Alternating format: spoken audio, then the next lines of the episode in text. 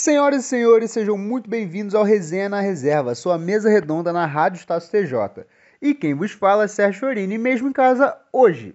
Especificamente hoje, eu me encontro sozinho, mas isso daí eu te explico logo após a vinheta, então manda bala.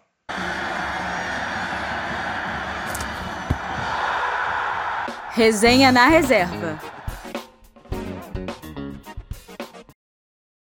Resenha na Reserva chegando a mais um programa. Bom, é, para essa edição do Resenha, ia ser da forma que todo mundo conhece tal, com especialistas, mas deu muitos problemas técnicos. E para não ter esse ato de programa, não ficar uma semana sem programa, eu resolvi aparecer, fazer uma uh, gravação de última hora. O programa sai na terça, estou gravando na segunda. É, a gente vai bater a pauta é, sobre o que a gente ia falar normalmente. Vou falar um pouquinho de outras coisas também que eu acho que seriam legais e combina melhor com segunda falar sobre, fica uma coisa mais atual.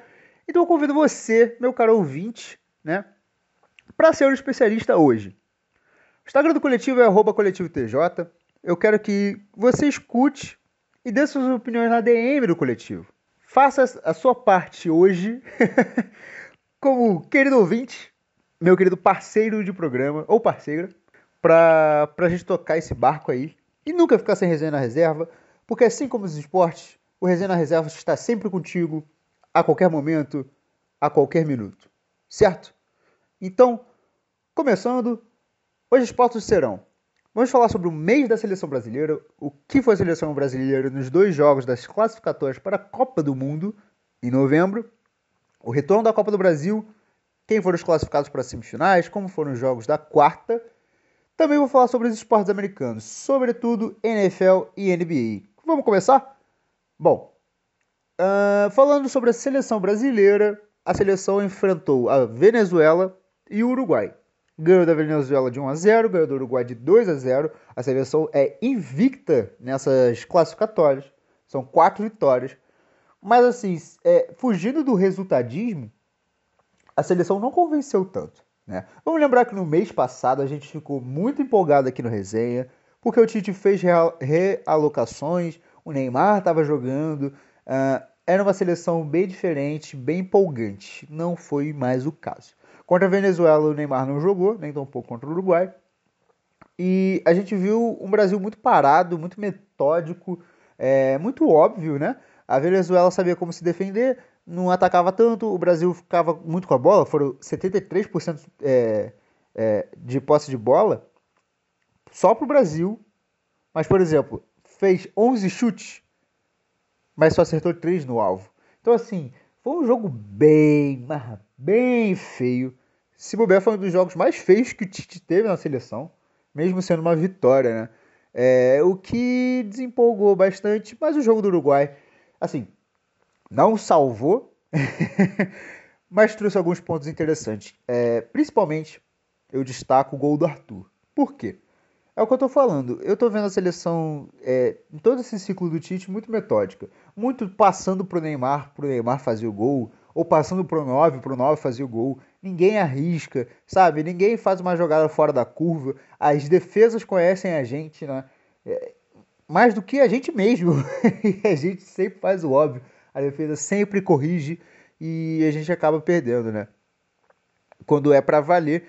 É, então, o Arthur ter arriscado o chute de fora da área, mesmo que tenha desviado e entrado pro gol, para mim é classificado golaço, porque é o diferente, né? É, e é uma coisa que a seleção brasileira sempre se destacou, né? A inventividade. Não sem objetividade, como alguns, é, é, alguns sensacionalistas tentam dizer que essa é a magia do Brasil, mas eu não acho. Acho que o Brasil sempre foi um time inventivo, mas não é firula. Inventividade com objetivo, sabe? O drible para frente, o chute de fora da área colocado, é, sempre focando no resultado, né? Não vamos fantasiar as firulas aqui, não. Bom, passando para a próxima pauta que eu te falei, que é o quê? Copa do Brasil. Falamos sobre a ida, né? E agora vamos falar sobre as voltas. Quem foram os classificados? Começando pelo que eu acho que era o mais fácil. O Grêmio ganhou na ida contra o Cuiabá. Na volta ganhou também de 2 a 0. Dois gols do Diego Souza. Foi o destaque da Tainá Conde quando ela falou sobre o Grêmio. e acho que aquilo também não teve outro destaque, tem que ser eles. É, o Renato é, é um técnico que se destaca muito por saber motivar o seu elenco, mesmo talvez não sendo o melhor momento dele. E essa vitória pode ser o diferencial, né? Foi uma vitória cachapante, óbvio. Ah, o adversário era fraco? Sim, mas assim, tudo que um atleta precisa é um motivo para lutar. E precisa nesse caminho de motivações, né? E qualquer motivação conta nesse momento para o Grêmio.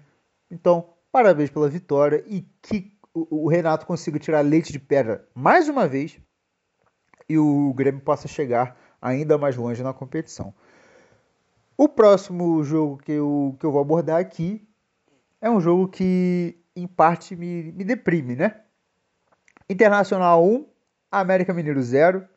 É, por que, que me deprime esse jogo? Quando teve resenha na reserva, que a gente falou sobre o G4 daquele momento, né? Que era Fluminense, Internacional, Flamengo e Atlético Mineiro, Internacional como líder, falamos sobre como o Internacional podia, né, alcançar sim o título do Brasileirão, consequentemente era um dos favoritos para a Copa do Brasil, mas parece que se, sem Kudê, sem festa, né? É, ou do inglês no Kudê, no party, porque, meu Deus do céu, como o Internacional é perdido, fez um gol na bacia das almas no último segundo do jogo. Podia nem ter levado para os pênaltis, mas também nos pênaltis que perderam. É, e o Internacional também perdeu já para o Fluminense depois da Copa do Brasil. Então o Abel só anota derrotas na sua trajetória.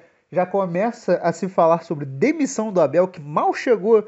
Então, para aquele vídeo lá que viralizou do torcedor do Inter falando lá vem o Abelão cheio de paixão, catar, te catar, eu acho que ele já tá para sair, meu amigo, porque realmente o Abel é, destruiu bastante o sonho, né, de quem esperava que o Internacional pudesse deslanchar numa temporada de Cinderela, e palmas também para o time do Coelho, time do Lisca doido, né? Porque o Coelhão, cara, joga muito no contra-ataque, não tem um elenco de encher os olhos, eu acho que isso é lógico, mas assim, propõe o jogo da forma que consegue. Eu acho que é isso que é importante. É, você reconhece o elenco e trabalha como pode dentro dele, né? Foi o que o, foi o, que o Lisca fez com o América Mineiro. Então, parabéns por seguirem em frente. Para quem não sabe, a cada estágio da Copa do Brasil que você chega, é mais dinheiro que vai para o bolso, né? Então, um time da, na, na condição do, do América, chegar numa semifinal da Copa do Brasil, é, assim, é um sonho sendo realizado. É, e quem sabe não rola uma zebra, eles chegam na final e aí, aí é diversão para sempre, né?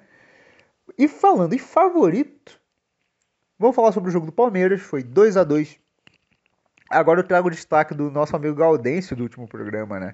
Que ele falou que ficou um pouco chateado sobre o Guto não propor o jogo, né? Guto Ferreira, técnico do Ceará, ficou bem conhecido nesse ano, quando ganhou a Copa do Nordeste, fez ótimos jogos durante o Brasileirão propondo o jogo. Né? O Ceará também é um time que não tem um plantel recheado de craques, mas o esquema de jogo realmente propõe bastante é, para que os jogadores se destaquem, sejam ofensivos, verticais, objetivos.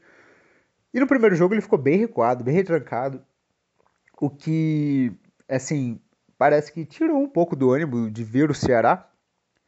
E não foi a, a, a história desse jogo. Mas assim, também é verdade que Abel Ferreira, para mim, dispensa comentários, eu não aguento mais falar bem desse cara, esse cara é genial, chegou para mudar o Palmeiras. Dois meses atrás a gente falava que o Palmeiras não ia ganhar nada. Agora a gente está falando que o Palmeiras é um dos favoritos a, a alcançar esse G4 do Brasileirão e se manter, e quem sabe roubar uma vaguinha, né?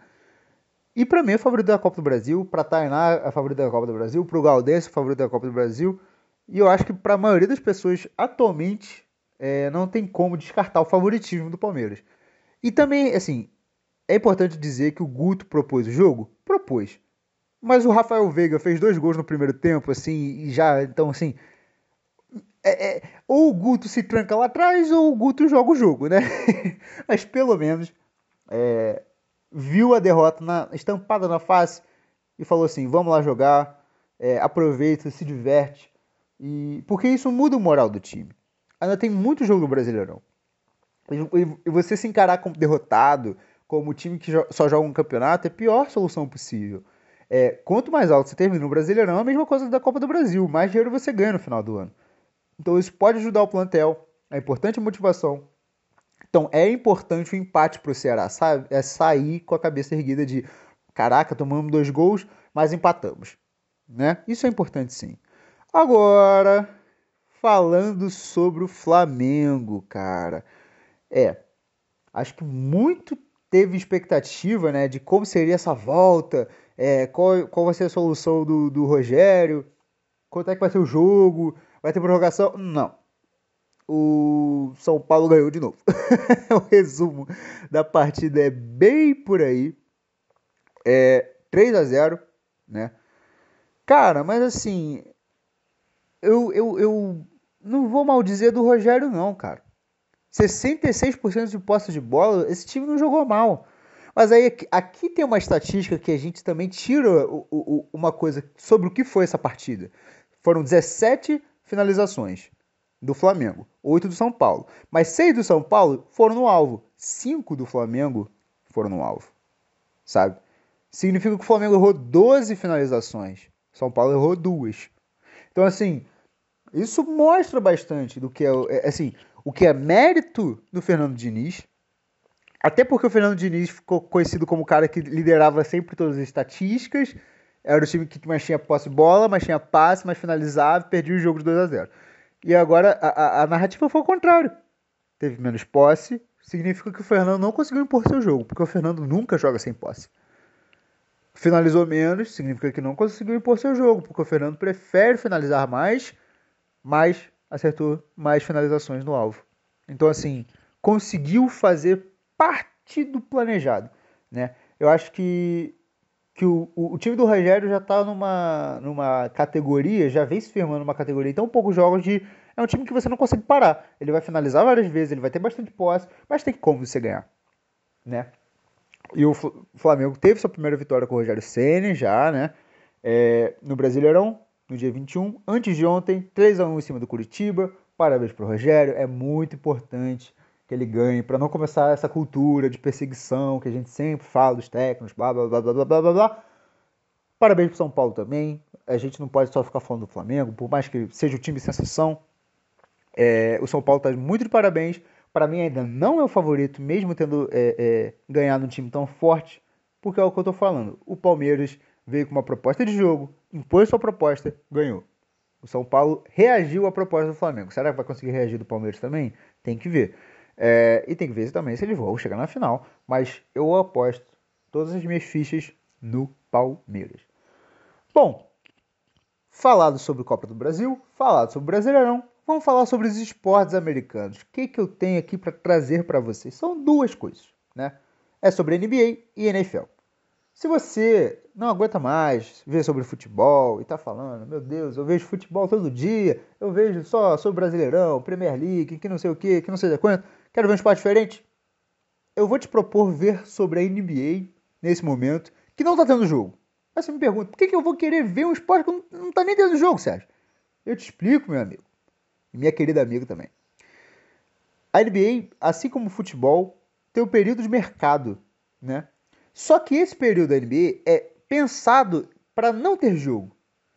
Para ser um momento onde todo mundo está focado em todas as trocas. Então eles começam a trocar diversas estrelas ou subestrelas. Os times viram, é, é, sabe? É, um dia são um, no outro dia são outro, e no terceiro dia já são outra coisa também. Então, assim, é um período muito movimentado, sabe? É... Eu posso dizer aqui, por exemplo, do, do Los Angeles Lakers, que receberam três novos jogadores né? É, que não se tinha no elenco, mas são jogadores topíssimos, sabe? Jogadores que tiveram temporadas sensacionais, então o Lakers, que é atual campeão, vem mais forte ainda para a próxima temporada. Ver essas movimentações ao vivo é, é, muito interessante. Perdeu dois jogadores, assim, trocou, né? Dois jogadores que eram do elenco campeão, que chegaram a jogar a final, então você percebe muita movimentação. O time do Miami Heat também, que foi finalista, também fez duas trocas super interessantes, né? É, tornando o time ainda mais consolidado. A gente está vendo times muito consolidados na, na NBA como um todo agora. Que era uma, era uma narrativa que se tinha muito, né? É, do Oeste ser muito forte, e nesse período de troca a gente está vendo um Oeste muito mais forte que o ano passado, e um Leste fraco, que não está acontecendo. O leste agora realmente tem uma disputa muito interessante. Não é tão acirrada quanto o do oeste, mas uma disputa pela fase final, a fase mata-mata, fase playoffs está bem maior. Então eu recomendo para você ver esse período de trocas, principalmente se você não é acostumado com a NBA, porque aí você começa a pegar uma noção de como os times vão vir, começa a ver essas análises, e aí é, não, não se surpreende tanto, porque é impossível não se surpreender com a NBA quando começar a temporada, né? E também falar sobre a NFL. Minha querida NFL é futebol, só que é americano. falar, cara, é que hoje eu não, não posso falar do jogo que vai ter hoje, né? Estou gravando a segunda, o programa sai terça, porque eu não sei o resultado, não tem como eu prever o futuro, mas vai ter o time de Tom Brady que é o Tampa Bay Buccaneers contra Los Angeles, Los Angeles Rams.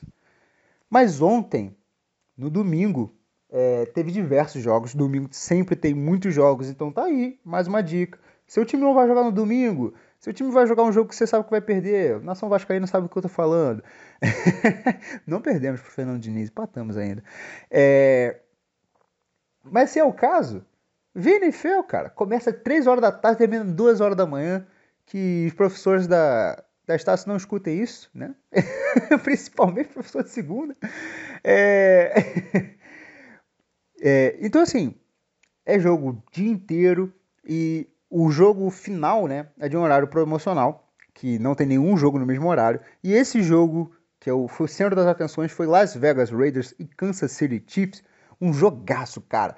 Para quem não sabe, Kansas é o atual campeão é, foi campeão na temporada de 2019. Tem o MVP da temporada de 2018, foi o Patrick Mahomes, atual campeão da final do, do futebol americano, que é o chamado Super Bowl. Sim, é o Super Bowl que tem show super legal, que já foi confirmado. O show desse ano vai ser The Weeknd. Eu não conheço, mas provavelmente você conhece.